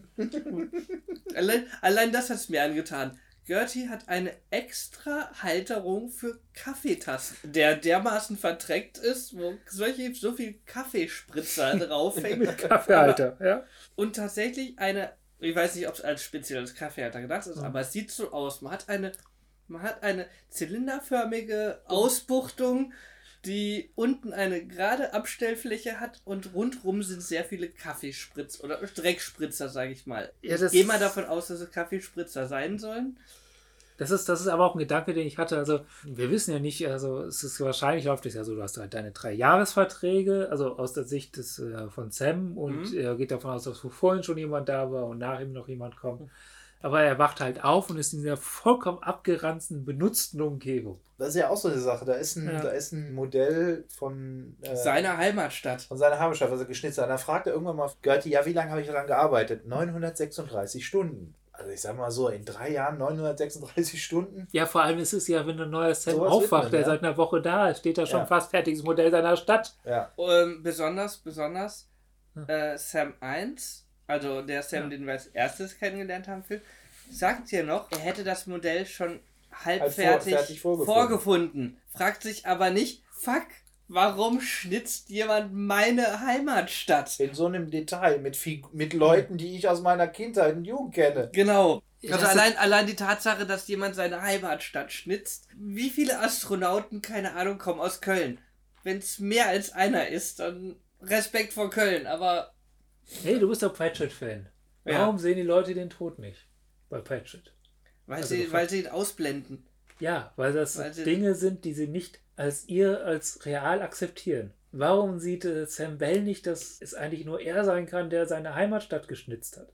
Zu offensichtlich. Zu offen, ja, genau, zu gleichzeitig zu offensichtlich und äh, in der Konsequenz zu weit weg Es würde von allem. Fässer aufmachen, Ja, es würde aufmachen Fässer will. Er will ja auch zuerst nicht wahrhaben, dass er ein Klon ist. Ja, aber jetzt, äh, jetzt mal ganz im Ernst. Du, du, du, du rettest jemanden von einem Planeten bei einem Ort, wo du eigentlich der Einzige bist, also wo eigentlich schon keiner zum Retten da sein dürfte, und stellst fest, dass diese Person, die du gerettet hast, zufällig du selbst bist. Gibt es eine vernünftige und gesunde Art, darauf, darauf zu reagieren? Ganz ehrlich, nee. Nein, ne? Da kannst du ja eigentlich nur bescheuert sein. Und, und die waren ja auch total bescheuert. Was, ja, was, Ja. und sie machen auch das Menschlichste, was man in so einer Situation tun kann. Sie haben sich geprügelt. Ja, ich, das, das, das ist, glaube ich, das ist die, so die. Also dieser Film hat ja hat sich ja eigentlich eine Hauptaufgabe gestellt, wie genau diese Situation zu beschreiben und wie man damit umgeht. Und das löst er wunderbar. Es, ist, es, es gibt ganz viele Situationen, wo ich denke, man seid ihr Idioten. Aber es gibt keine Situation, die nicht nachvollziehbar oder irgendwie gekünstelt oder, Mhm. oder, oder falsch wirkt. Sie haben sich schon sehr viel Mühe und ich glaube auch Fleißarbeit und Recherche da reingesteckt, wie würde so ein Sam Bell, wie er als, als Sam Bell ist, also diese spezielle Person auf diese spezielle Rea äh, Situation reagieren. Und ich habe habe halt gedacht, ja, passt. Ja, Ja. stimmt. Es ist, ja, es ist, es ist ein psychologisches Kammerspiel. Ja, ein großartiges psychologisches Kammerspiel. Ich glaube, das Einzige, was tatsächlich, also es ist, glaube ich, tatsächlich ein klassischer Film, wo man sagen kann, dass, da- dass, dass die äußere Form Science Fiction ist. Ja. Mhm. Es für die Erzählung vielleicht nicht unbedingt notwendig ist, wenn das Klonen nicht wäre. Da kommen wir nämlich nicht gut weg.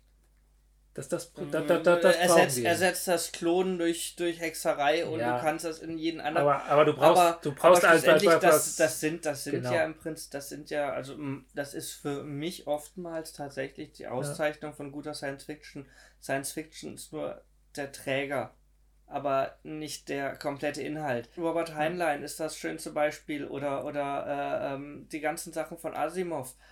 Das sind Kriminalromane in einem Science-Fiction-Setting, ich glaube, die, die große Stärke des Science Fiction ist tatsächlich nicht das Raumschiff, sondern das Worldbuilding. das Worldbuilding, genau. Dieses, das, Die das, das, ja, dass Ja, du, nee, also die Science Fiction, wenn du, wenn du eine Handlung hast, die wirklich nur auf Science Fiction ist, dann landest du sehr schnell bei extrem langwier- langweiliger oder nicht langweiliger, aber zumindest extrem schwer zu konsumierender Art Science Fiction, die einfach nur über seitenweise dir beschreibt, wie technische Geräte funktionieren und da, da, da, da ähm, landest du beim Physikbuch der Film. Genau, sozusagen, genau. Da, da gibt es da gibt's von Star Trek tolle Bücher, keine Ahnung, The, The Science of Star Trek und sonst wie. Ja, ich, Ähm, muss, ich, muss, ich musste eigentlich auch an, Ba- an Battlestar Galactica denken. Letztendlich ist das, ist das ein Politdrama im Weltall. Ja, klar. Polit, es ist ganz viel. Es ist auch gleichzeitig, äh, das ist auch ganz groß, das ist der große Track durch die ja. Wüste. Das ist, das ist, das ist, Das ist sowas Bibel Ja. Biblisches. aber es ist, das wollte ich damit sagen, also Science Fiction gibt dir die Möglichkeit dadurch, dass, dass, dass, äh, dass du die Dinge aus unserer bekannten Alltagswelt rauslöst. Das ist ja auch,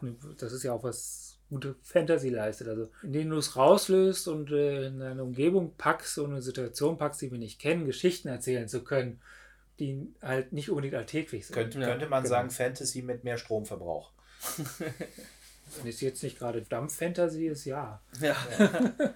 Ja, aber es ist, das können beide leisten. Ich habe bloß das Gefühl, dass Science Fiction es öfters eine höhere Qualität leistet, weil Science Fiction tatsächlich aber trotzdem noch aufgrund eines gewissen Eigenanspruchs es sich nicht Gewisse ganz Plausibilität braucht. genau, sich sich nicht vollkommen lösen kann. Ja.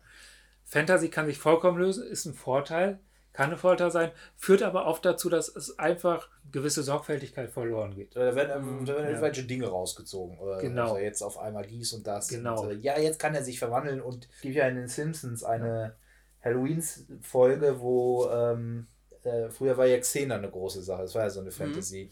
Und ähm, da trifft, da trifft Lucy Lawless.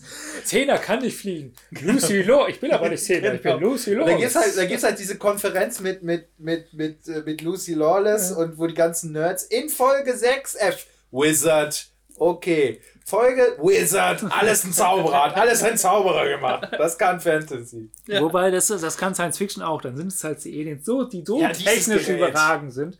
Stargate. Stargate, ja. Stargate. Das ist, äh, es gibt ja einen Begriff auch, der Techno-Wizard. Das kommt genau daher. Das ist also die so technisch überragend sind, dass für wir mich, einfach alles für können. mich, für mich ist, ist Star Wars Space Fantasy. Ja, aber Ja, Star aber Wars ist einfach Wie die Glorians, die Macht. Aber einfach bloß, weil es eine Fantasy-Geschichte und zwar der strahlende weiße Prinz, der die, der, das, der die äh, Prinzessin oder der strahlend weiße Ritter, Magier besiegt. der den bösen Magier besiegt, um die, um die Prinzessin zu retten, weil es diesen Grund-Story-Arc nimmt und in den, Fan in den Science-Fiction-Gewand Ja. kleidet. Aber da wären wir wieder da bei dem Thema. Science-Fiction eignet sich einfach wunderschön, um ein Worldbuilding zu machen. Und das ist halt die große Stärke. von- Wer Star hätten die Star Wars tatsächlich als, ein, als genau das, also so einen klassischen Fantasy-Film gedreht, wäre es ein weiterer Herr der Ringe. Ja, ein Tau einer, gewesen. genau, einer von Und die tausend große. Stärke von. Star Wars ist halt nicht diese Erzählung, die ist ja, die ist, die ist ja, die ist abgelatscht. Die ist banal, also Die ist äh, total sehr banal. Die banal. ist ja große Stärke von Star Wars und der große Impact von Star Wars entstand halt durch das damals sehr eigenständige und sehr, sehr ja, dynamisches Das war ein gelungenes Potpourri aus verschiedenen Dingen. Genau, aber dadurch, dass es halt Weltraumoper geworden ist, dadurch, dass, es, dass diese Welt halt, diese, diese Galaxie aufgemacht wurde, die ja immer größer wurde, die gerade wirklich immer zur Ja, Galaxie nach wurde. beliebig und die man nach beliebig ausbauen könnte. Ja, Also, und irgendwie aber auch nicht. Also wenn du die Historie von Star Wars anschaust, also das, was früher mal Kanon war und seit jetzt Episode 7 nicht mehr Kanon war, das Extended Universe. passiert ja immer dasselbe. Jahrtausende lang immer dasselbe. Die Guten, die Bösen, die Guten, die Bösen, die Guten, die Bösen, die Darf Guten, die dies, Bösen, die Guten, darf die das, Bösen. Ja. darf dies, darf das. Die Republik, das Imperium, die Republik, das Imperium, die Namen wechseln, aber drauf es läuft eigentlich immer. Ah, naja. Ja. ja, ja. Aber zurück zum Moon. Immer diese. Da könnten wir natürlich dann jetzt das große, ganz große Fass, Fass aufmachen, von wegen der philosophischen Betrachtungsweise, ob sich Geschichte nicht immer wieder wiederholt. Ich glaube, Aber, Moon- aber ich glaube, das ja. lassen wir mal. ich gla- nein, gerade Moon ist ein Beispiel dafür, was ich jetzt sagen will. Ich glaube, er ist spiralförmig. Ja, weil bei Moon kollabiert diese, diese Wiederholung irgendwann. Wir haben jetzt den erst, das erste Mal, dass Ja. wir im Prinzip einen Punkt haben, wo, wo es ein Problem gab, wo, diese, wo dieser ewige Kreis in Stottern kam und wir jetzt uns auf einer Spirale bewegen. Er hat, Sam Bell hat ja, es, hat es ja hat einen gesehen, Riss im beim- Zeitkontinuum gegeben. Ja, und, Sam, und es gibt weitere. Es ist Ja. so, wo ein Riss ist, da entstehen weitere äh, Spannungsrisse.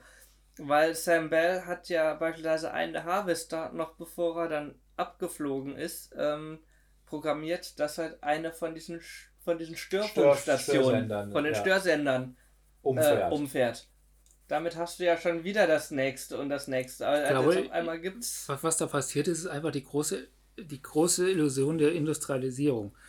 Von wegen, du musst nur das perfekte System etablieren und das läuft dann. Aber es gibt nicht das perfekte System. Jedes System hat Fehler. Und wenn es nur kleine Fehler sind, in jedem, in jedem Kreislauf, der ja da ist, das ist, sammeln sich die Fehler an. Das ist ja auch mit unseren Genen so. Sammeln sich die Fehler an je- und vergrößern sich und vergrößern sich und irgendwann sprengen sie das System. Um äh, Jurassic Park zu zitieren, Jeff, Goldblum, äh, Jeff Goldblum. Life ähm, finds a way. Ja, genau. Und das heißt in diesem Fall einfach, es ist, definieren wir jetzt einfach Leben als ein unstatisches, dynamisches System, was jedes dieser statische System irgendwann sprengt Ja, Ja. und sagt, fick dich. definitiv. Ja. Wollen wir das Ende verraten oder? Ich habe am Anfang gesagt, wir spoilern. Seit, Ja. seit wann schert sich der Data sein Hals um sowas, dass jemand das nicht wissen möchte? Ja, gut. Ja, es läuft eigentlich darauf hinaus, es ist eigentlich ganz simpel. Einer der Klone schafft es, auf die Erde zu fliegen. In Zusammenarbeit mit Gertie. Also Sam, Sam. Bell 2 geht auf also die Erde zurück. Sam Bell 6. Der sechste, der sechste Klon, der zweite, ja, der fittere von beiden. Und äh, da habe ich äh, gedacht, Und es gibt noch einen weiteren Sam Bell, der dann aufgeweckt der wird. aufgeweckt wird. Der dann den Dienst in der Station übernimmt. Wobei ich da, da, da, da einen ganz netten Move finde. Also ich, erst habe ich gedacht, okay Leute, ihr, ihr schafft es euch zu retten, also aber sorgt gleichzeitig dafür, dass das System weiterläuft. Aber kurz bevor er fliegt, gibt er dem neuen Sam Bell alle Voraussetzungen, damit er selbst dahinter kommt, was los ist. So fünf Versionen von Sam Bell hat es geklappt. Von der fünften auf die sechsten gab es das erste Problem und das wird sich häufen. Ja. Weil, keine Ahnung, der nächste Sam Bell kommt auf die Idee, hinten auf Gertie einen Aufkleber drauf zu machen, äh, wo, wo drauf steht, was weiß ich was, vielleicht ein wichtiger Hinweis steht oder keine Ahnung, äh, vielleicht auch der Hinweis auf den geheimen Raum, wo die Klone aufbewahrt werden, der ja versteckt war, der ja unter dem Modell versteckt war. Ähm, natürlich naja, ein super, super Move. Der Modell nicht in der in dieser äh, also stimmt, Kryogene stimmt, äh, in der Kryogene Kammer. Aber im Prinzip so ähm, irgendwo der nächste hinterlässt vielleicht irgendwo ein, ein Merkmal oder sonst wie der, oder der Film der Film endet ja damit dass man im Off hört dass es äh, dass, dass anscheinend diese Mannschaften mit dem Klon ans Licht kommen. Ja weil Sam Bell äh, runterkommt zur Erde fliegt und äh, da auch noch mal eine Anspielung an 2001 einerseits denke ich es wäre ganz spannend, da eine Fortsetzung zu sehen, Sam Bell, wie er auf der Erde zurechtkommt. Andererseits glaube ich, habe ich den Verdacht, dass das kein guter Film wäre. Das würde, das würde kein guter nee, definitiv kein guter Film. Das Weil ich, ich, ich, ich denke, die Stärke dieses Films liegt halt auch in seiner relativ einfachen Erzählung. Ich glaube tatsächlich, dass, dass wir es momentan oft mit Filmen zu tun haben, die viel zu komplexe Erzählungen erzählen wollen, dabei aber nicht mehr in der Lage sind, komplexe Themen abzuarbeiten. Ich glaube, dass es für ein komplexes Thema eigentlich eine eher einfache Erzählung braucht. Einfaches Grundthema, dass, genau. du, dass du sehr komplex erzählen kannst. Genau. Oder umgekehrt, du hast ein sehr komplexes Grundthema, das du sehr einfach erzählst. Genau. Und wir, hier haben wir den zweiten Fall. Es wird sehr einfach erzählt, es ist aber ein sehr, sehr komplexes oh, das, Grundthema. Mhm. Das, das finde ich eigentlich den wesentlich spannenderen Ansatz. Weil es dir, dir einen Denkanstoß gibt, der aber nicht jeden Gedanken bis zum Ende vor, vorgibt. Und dir, genau, weil es dir noch Raum gibt. Und aktuelle Filme ja. deklinieren dir von vorn bis hinten alles durch äh, nachdem du den siebten Transformers gesehen hast, weißt du halt auch keine Ahnung, äh, wer die Urgroßmutter von Optimus Prime war, weil es halt alles so durchdekliniert wird von vorn bis hinten ja. und dir nichts mehr, nichts mehr selbstständig äh, gegeben wird zum Ich, ich will es mal so was abarbeiten. Ähm, mir ist aber da ein positives Beispiel für eingefallen, das ich in letzter Zeit gesehen habe. Ich sage jetzt vielleicht etwas, was viele. Ich mag tatsächlich den, äh, die Realverfilmung von Ghost in the Shell weil er auch genau das macht. Er lässt relativ viel Raum offen für, für dich selber. Das macht der ältere, die, der Animationsfilm nicht. Der gibt dir wesentlich häng, mehr vor. Hänge ich hinten dran. Ich habe ja. gerade den, ich habe gerade den Animations, den Anime gesehen ja. und fand ihn toll. Ich bin jetzt gespannt auf die Realverfilmung. Ich habe damals, als sie rauskam, einiges drüber gelesen, einiges mitbekommen, aber ich habe sie bisher noch nicht gesehen und ich habe mir immer gesagt, ich wollte erstmal definitiv den, das, den Anime gesehen haben. Macht, ja, sehe ich auch so. Auch weil es ein, das, das schlägt in die, in die Branche von Animes rein, die mir sehr gut gefallen. Also die ich, mir immer sehr zusagen. Ich, ich persönlich finde, dass beide Filme Besprechung noch wert sind. Vielleicht sogar ja doch eine gemeinsame Besprechung. Spannend an den beiden Filmen ist also vor, vor allem am zweiten, er arbeitet sich sehr stark am ersten ab. Manchmal zu stark. Also das, das, das, hast du wahrscheinlich auch schon gehört, dass er fast eins mhm. zu eins Szenen zitiert und so. Ich könnte mal eine Form von Faulheit sind. Aber trotzdem Dinge zu, zu dieser Grundthematik zu sagen, hat die der Erste noch nicht gesagt hat und umgekehrt. Das heißt, man kann dieses doch schon als was also es ist keine 1 zu 1, es ist keine Nein. 1 zu 1 Umsetzung. Genau, das war nicht eigentlich im Prinzip meine Befürchtung, weil eine Nein. 1 zu 1 Umsetzung wäre relativ langweilig Aber gewesen, weil du in dem Film speziell äh, manche Sachen wirken einfach in dem Anime viel besser als mit realen ja. Menschen und umgekehrt. Das ist ganz spannend. Also die Grundgeschichte, die Grundgeschichte und die Startgeschichte ist sehr ähnlich, aber sie entwickelt sich dann anders. Hm, okay. Du hast dieselben Szenen zum Teil eins zu eins gedreht, aber in einem anderen Kontext. Das ist schon ein nicht unspannender Ansatz und aber abgesehen davon, am Ghost in the Shell hängt ja auch eine riesen Comic-Serie, eine, eine Trickfilmserie das heißt, es ist gar nicht notwendig, dass du diesen einen Film eins zu eins umsetzt. Du, du hast da eine riesen, genug Material. Aus den schöpfen ganz genau. Aber es ist, äh, ja, ist eine Diskussion wert. Kann man mhm. drüber reden. Sollte man vielleicht sogar. Mhm. Ist aber auch als, äh, wie komme ich da drauf? Genau. ist es mir lieber, dass ein Film eine Geschichte, eine Storyline, eine simple zu Ende erzählt und dir gleichzeitig aber Raum gibt, äh, mit, damit zu arbeiten, als ein Film, der ganz viel, ganz viele Sachen anfängt. Die neigen dazu zu zerfransen, die, die, die fangen so viel an und bringen nichts wirklich zu Ende und am Ende wurde dir ganz viel erzählt, aber es sagt alles nichts mehr. Äh, es sagt alles nichts. Es ist einfach, es ist irgendwie einfach vorbei. Aber du kommst raus und fühlst dich. Ich fühle mich dann nur, also ich fühle mich dann, Beispiel? dann nur leer gepumpt von diesem Film. Oh, der erste neue Alien-Film. Was war denn das? Prometheus. Mhm. Der hat das ganz stark gemacht. Der hat so ganz viele Erzählstränge aufgemacht, keinen so richtig äh, zu Ende erzählt. Und am Ende habe ich nicht das Gefühl gehabt, so einen kompletten Film gesehen zu haben, sondern nur so laute Ansätze für Filme. Äh, Gebe ich, geb ich dir Ja. recht. Und äh, ich könnte jetzt auch, also ein konkretes Beispiel kann ich jetzt nicht nennen, aber halt so dieses, Dieses Gefühl ähm, kennst du. die- ja, dieses, Ja. dieses, dass gewisse Story-Arcs einfach im Sande verlaufen. Ja. Das konnten sich Filme aller laut aus dem Weltall, äh, aller 2001 oder sonst wie nicht erlauben. Da gab es nicht genügend, also die, die sind nicht so umfangreich, dass du hier drei Story-Arcs hast, die parallel laufen, sondern es ist eine Konzentrierung auf eine, auf eine Geschichte, die erzählt Ja. wird. Hier bei Moon ja auch. Wir haben Mhm. nicht irgendwie drei Sachen gleichzeitig. Wir kriegen von, beispielsweise von den, von diesen, von dem Rettungstrupp, der dorthin geschickt wird, kriegen wir nichts mit. Wir sehen nur einmal einen Schatten Und eine Stimme. und wir sehen einmal, wie im Prinzip der, der tote Sam, der in dem, der in dem Fahrzeug liegt, gefunden wird. gefunden wird. Da sehen wir noch einmal einen von den von diesen Rettungstrupp. Aber wir wissen nichts über die. Wir müssen nichts über die wissen. Eben. Es ist nur Weil sie, es ist nur eine, eine abstrakte Bedrohung, die von außen kommt. Aber halt Ja. bei, na, bei aktuellen Filmen, ich ich nenne sie einfach mal Transformers oder sonst wie, äh, hätten wir wahrscheinlich zwischendurch noch 15 Minuten Aufnahmen gesehen, wie sie äh, im Anflug miteinander sind und keine Ahnung, noch ihr letztes Bier trinken und sonst was.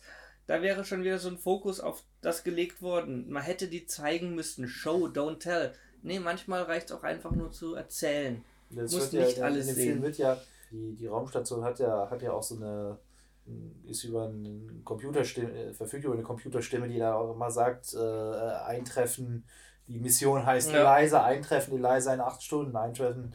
Also wird, läuft schon im Hintergrund ab. Aber nur als abstrakte als Bedrohung. abstrakte- Einfach bloß, ja. da, da läuft sozusagen ein Countdown Ja, ab. ja. Aber halt nicht irgendwie. Und, und der Film hat, und das ist ja jetzt nicht auch noch irgendwie ein separater Handlungsstrang mit der, mit der, äh, mit der Familie. Also Sam Bell 1 äh, findet irgendwann heraus, dass seine Frau eigentlich, also dass die Frau von Sam Bell eigentlich tot ist und dass seine Tochter inzwischen Teenagerin ist.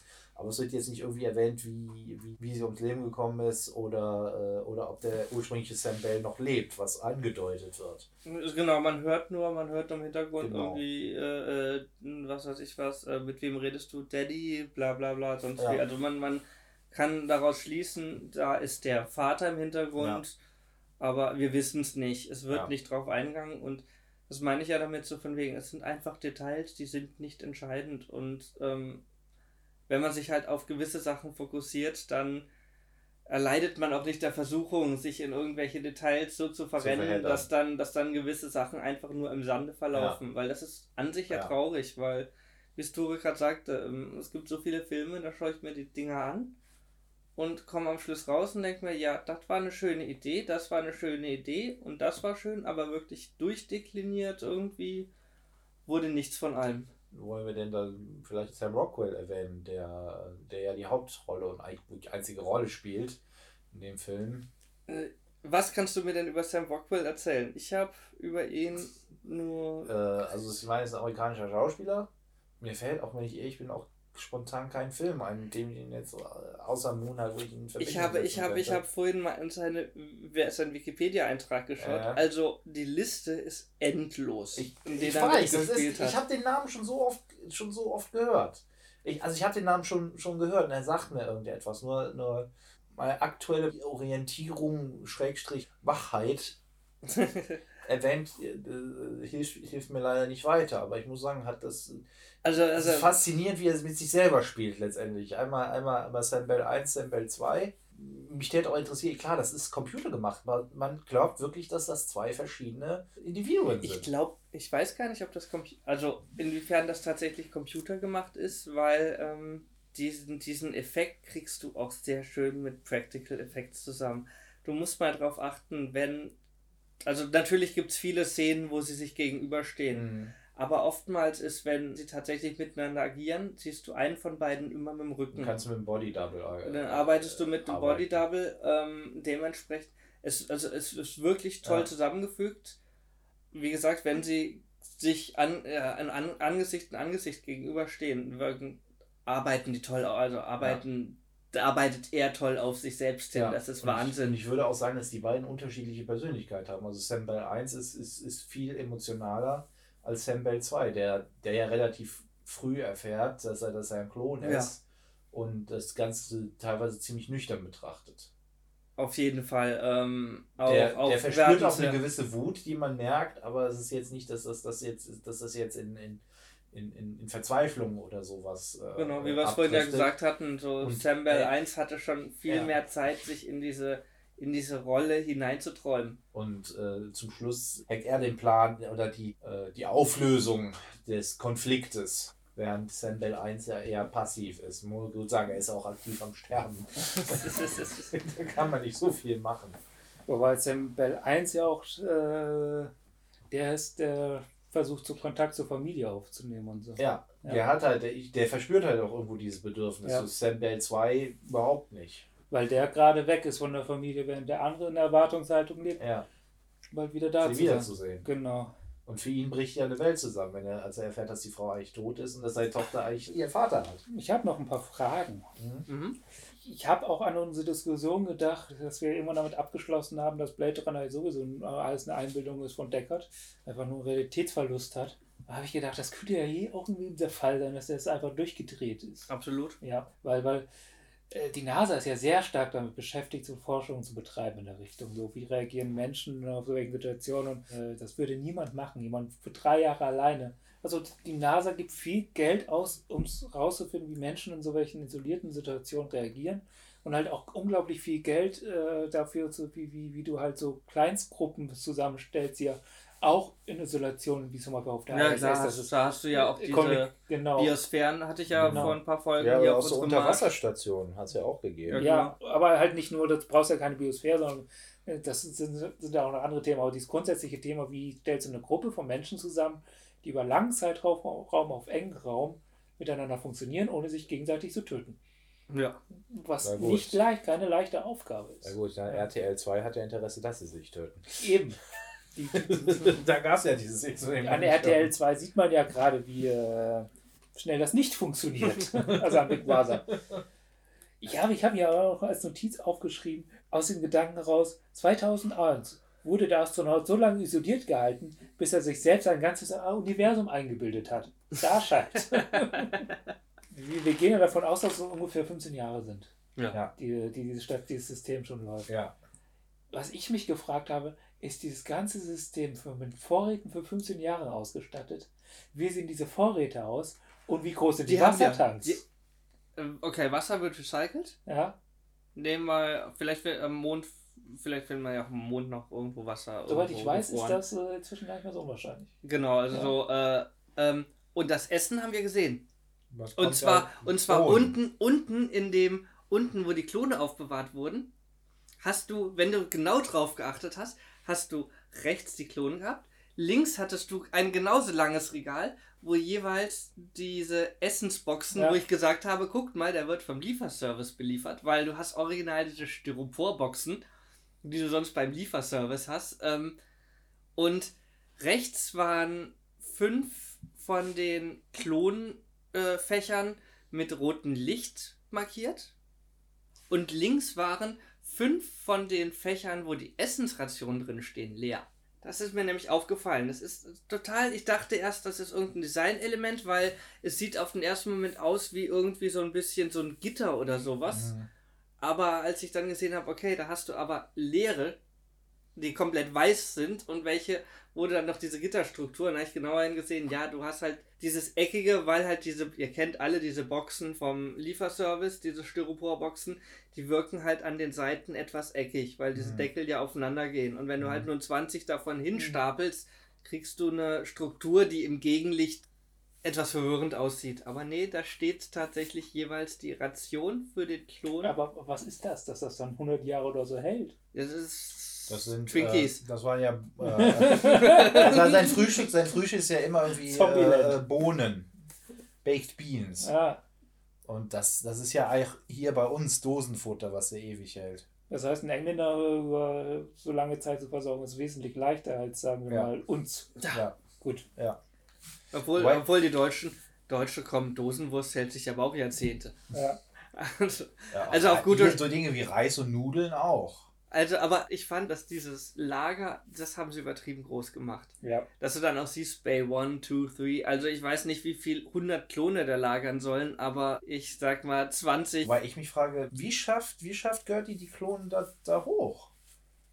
Ich meine, der hat ja nur diesen einen Arm da. Stimmt, und da fährt eigentlich auch keine von den, von den Schienen. Ich Ja. meine, man sieht ja wie, immer wie schön. Die Klone man, wieder, sieht, wie kommen die Klone in die Station? man sieht ja von Gertie immer schön diese, Sta diese Ja. Schienen und so. Also stimmt. Wie, das habe ich mich aber eigentlich schon gefragt, als er das erste Mal aufgewacht ist. Wie kommt der dahin? Ja.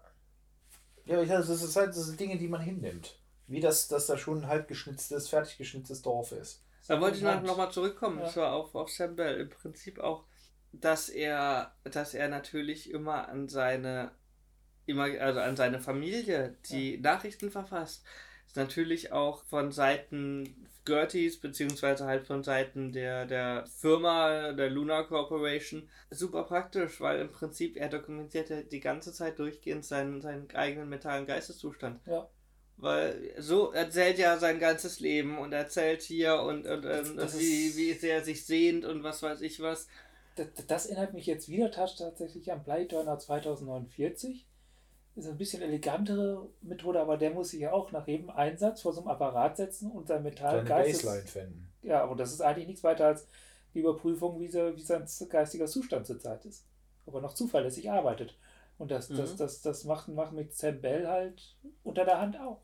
Ja klar, unter der Ja. Hand auf jeden Fall. Ja.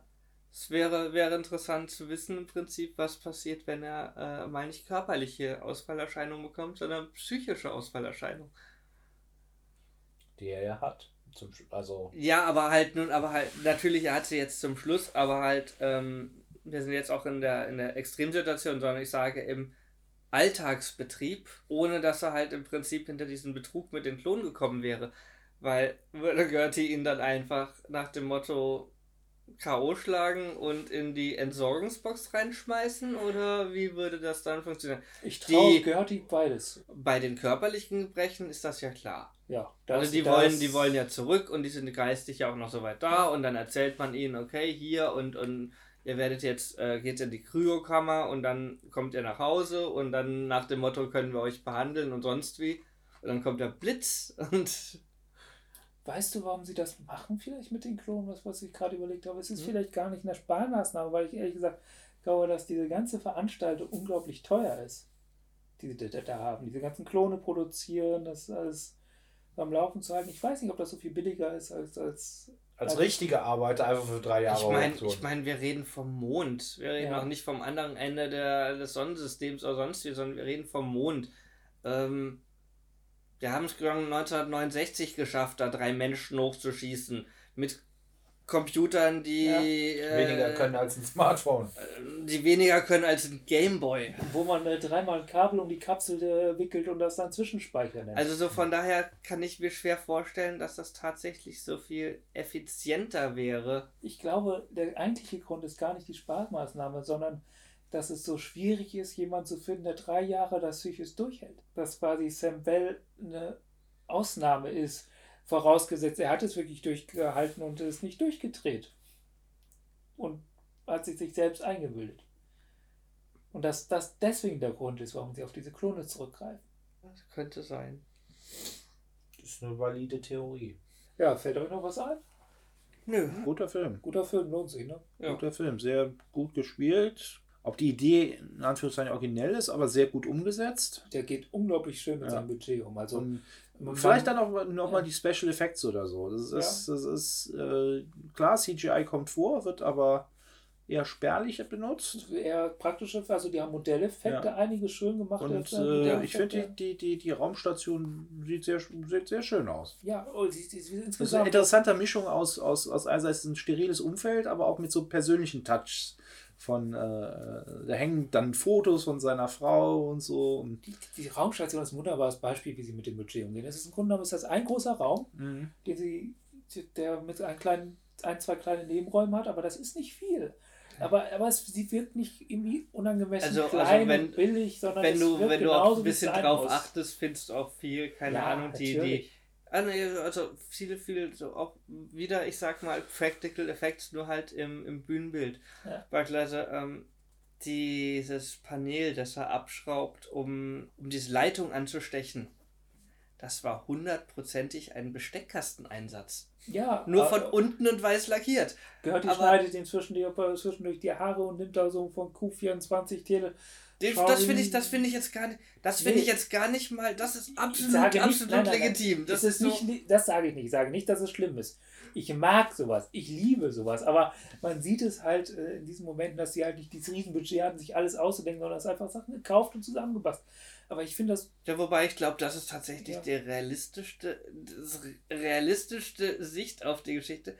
Die Tatsache, du bist an so einer Station, ja. du kannst dir alleine schwerlich die Haare schneiden dieses Ding ist das einzige Gerät im Prinzip, das jetzt einfach für ein Apfel und ein Ei verfügbar ist. Du brauchst nur einen Staubsauger und gehst, stellst dann deine Haarlänge ein, machst. Ja. Nein, was ich wohl sagen will, man sieht halt öfters, wo, wo es herkommt und was es ja, war. Aber ehrlich gesagt gibt, gibt das für mich, also wie du auch gerade sagtest, das spielt ja auch nicht so wahnsinnig weit in der Zukunft, sondern es ist auch für mich in diesem speziellen Fall mehr für einen, dass ich. Äh, mehr mich in dieser Welt einfinden kann. Ja, ja. auf jeden Fall. Sie arbeiten, aber sie, sie haben auch schöne Modelleffekte, so zum Beispiel, wenn da so kleine ja, Autochen, mit denen sie über, über die Motoberfläche fahren.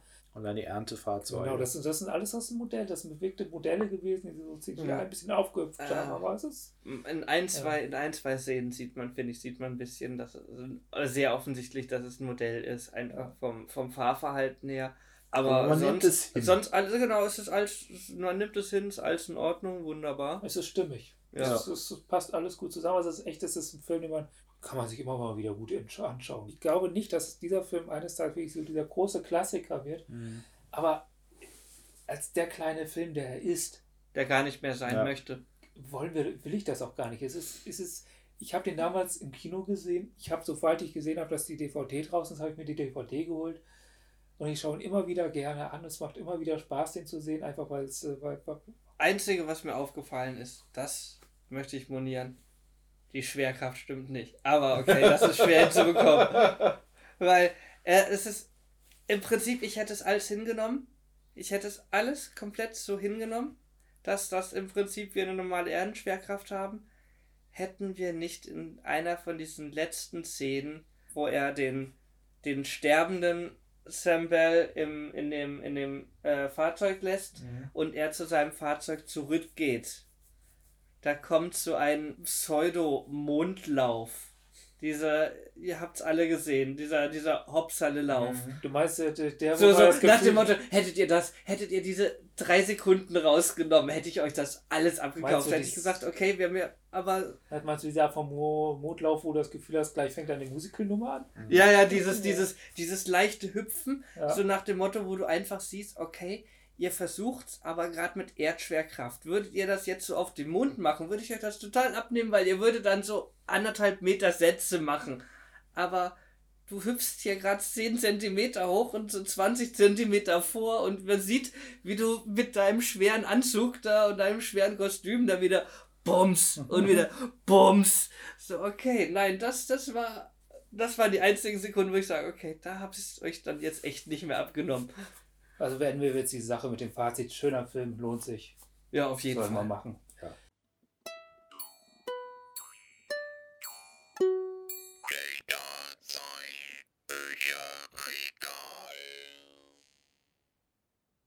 Ich muss ja jetzt so tun, als ob ich Klaus Philipp wäre. Das hier ist meine beste Klaus Philipp-Imitation. Ich habe keine Ahnung, wie spricht denn Klaus Philipp? Doch nicht. Data sein Bücherregal. Es ist keinerlei Zeit vergangen, wir sitzen immer noch im selben Raum wie vorhin und sind dieselben Personen. Und Klaus Philipp, das bin ich, hat jetzt eine leicht andere Stimme. Das Hallo mein, Klaus Philipp. das war meine beste Klaus Philipp-Imitation. Warum ermutigst du dich selbst? Äh, mir ist noch was ein- eingefallen zum Bücherregal, so im Nachhinein. Und zwar Moon. Korb. Der Bindestrich wird zwar gesprochen, aber nicht geschrieben. Es ist also ein blinder Bindestrich. Bindestrich. Im Gegensatz zum Stimmen, oh Gott, es ist viel zu spät für so einen Scheiß. Total das geile Comic, total geiler Zeichenstil. Äh, Schwarz-Weiß-Serie Von Tom. Gold, oder? Ja, von Tom Gold. Gold. Gold. Gold, Gold. Es ist voll dieselbe Stimmung wie, das, wie der Film. Das Comic. Also so, so leicht einsam. Und man weiß nicht, was um einen, um einen herum passiert. Es ist erzählt von einem Polizisten auf dem Mond, der in einem kleinen Dorf wohnt auf dem Mond. Und nach und nach verschwinden die Leute und er weiß nicht warum. Das ist wie die Star Trek Next Generation Folge mit Beverly Crusher. Ja, aber hier ist die Auflösung eine andere. Und die ersten paar Seiten hat man das Gefühl, dass da gar kein, dass das eigentlich ein wortloses Comic ist. Und plötzlich wird gesprochen. Ich kenne Tom Ja. Gold, der macht solche Sachen ganz toll. Ja. Mit wenig Text zum Teil, mit sehr stilisierten, Ja. simplen Bildern, die eigentlich schon fast wie Strichmännchen wirken. Aber- sehr kunstvoll eigentlich. Wollte ich gerade sagen, aber es ist wirklich, es ist wirklich sehr gekonnt. Ich, ich liebe auch den Einsatz von Fabi. Also es ist kein so richtiges Schwarz-Weiß, sondern mehr so ein Blau, Grau, Schwarz. Also es, ist, es kriegt so eine schöne Mondatmosphäre damit hin. Das ist, das ist super lässig erzählt. Erinnert mich von den Bildern, die ich hier gerade so quer rüber sehe, tatsächlich an Moon. Ja, ne? Ja. Es könnte so das nie verfilmte erste Skript zu. Habe ich da gerade einen Donut gesehen? Ja, du hast da hier natürlich Ja, auch, auch, auch, auch Mondbewohner haben Anrecht auf Donuts. Luna Ja. Donuts. Das sieht schön aus. Ja, es ist, es ist das perfekte Begleitheft für Moon, finde ich. Oder ist Moon der perfekte Begleitfilm? Man passt gut zusammen. Moonkopf von Tom, sag nochmal. Gold. Gold. Dann Gaul. Gaul. Er gault. Er Gault. gault Ja. Ein Gaul. Das war's schon. Und das war's? Ja, das war's. Oder haben wir noch was? Ja, wir waren ja. Ähm, ach, das könnten wir jetzt äh, an dieser Stelle machen. Ich Wir wollte gerade die ganze Zeit sagen Maurice, aber der heißt nicht Wir Maurice. waren vorhin in einer Möbius-Ausstellung äh, in, in, in, in, in Brühl im Max-Ernst-Museum und äh, wir wollen ja demnächst noch äh, irgendwann einen, ein, eine Folge über die Herrscher der Zeit machen und äh, dabei dann auch über Möbius. Es kann aber sein, dass es noch eine Weile dauert, bis wir das hinkriegen. Und wollen einfach noch empfehlen, bis Februar ist in Brühl im Max-Ernst-Museum die Möbius-Ausstellung. Comiczeichner, fantastische äh, Science-Fiction-Welten, die der Mann entworfen hat. Unglaublich schön.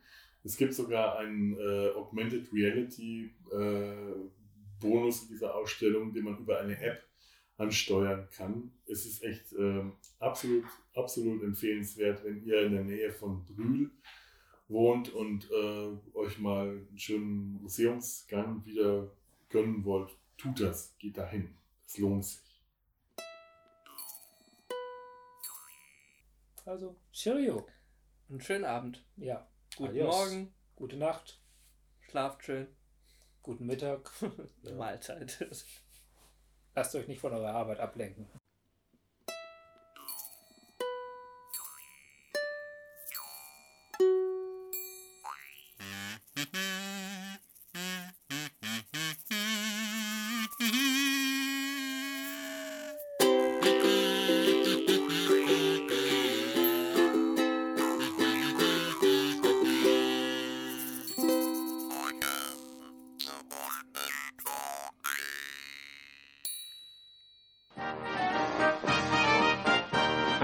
Produktion des Podcast Imperiums.